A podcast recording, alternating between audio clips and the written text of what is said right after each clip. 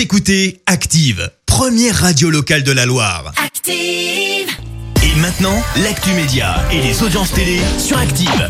Et on s'intéresse euh, d'abord aux audiences télé avec la série Alex Hugo qui s'est imposée hier soir, Clémence Dubois-Texero. Exactement. Sur France 2, il faut dire que c'était le retour de la série avec Samuel Le Bihan. 5 millions et demi de personnes ont répondu présentes. C'est un petit peu plus de 25% de part d'audience. Juste derrière, on retrouve TF1 avec là aussi une série The Resident et le début The de la... Resident. Exactement. tu le dis tellement bien.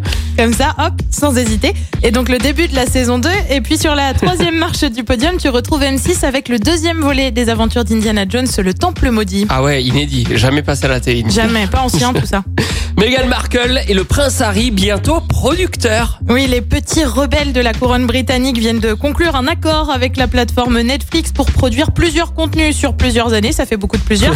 Mais pour le moment, on a en effet assez peu d'infos sur euh, quoi précisément. A priori, ce sera du documentaire, des films, voire des programmes pour enfants. Alors, on ne sait pas si Archie sera celui qui testera ces dix programmes. Et puis, le Rassemblement national de Marine Le Pen appelle lui, appelle-t-il au boycott de BFM Non. La rumeur semble en tout cas circuler. Le parti estimerait que la chaîne d'information est partiale dans son traitement des partis politiques. Nous dirons à nos sympathisants de regarder une autre chaîne, aurait dit un rassemblement, un, un responsable, pas un rassemblement, c'est le nom du parti, un responsable du parti.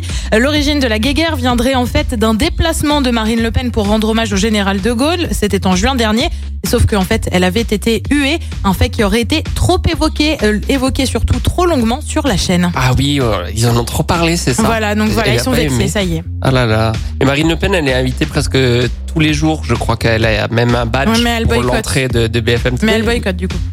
On- euh, Clémence, on regarde quoi ce soir si on ne regarde pas Marine Le Pen sur BFM TV Et bien sur TF1 d'abord une nouvelle série Grand Hôtel avec une histoire de personnes disparues. Ça se passe sur la Côte d'Azur. On retrouve notamment au casting Carole Bouquet.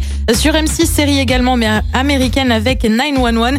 Sur France 2 avec la rentrée on retrouve comme tous les jeudis envoyé spécial. Et puis sur France 3 une comédie larguée tu sais avec au casting Camille Cotin. Ah oui. Celle qui faisait Connasse sur Canal+. C'est à partir de 21h05. Et qu'est-ce que ça va donner niveau audience? Eh bien, rendez-vous Ah, demain matin pour le Écoutez Active en HD sur votre smartphone, dans la Loire, la Haute-Loire et partout en France, sur activeradio.com.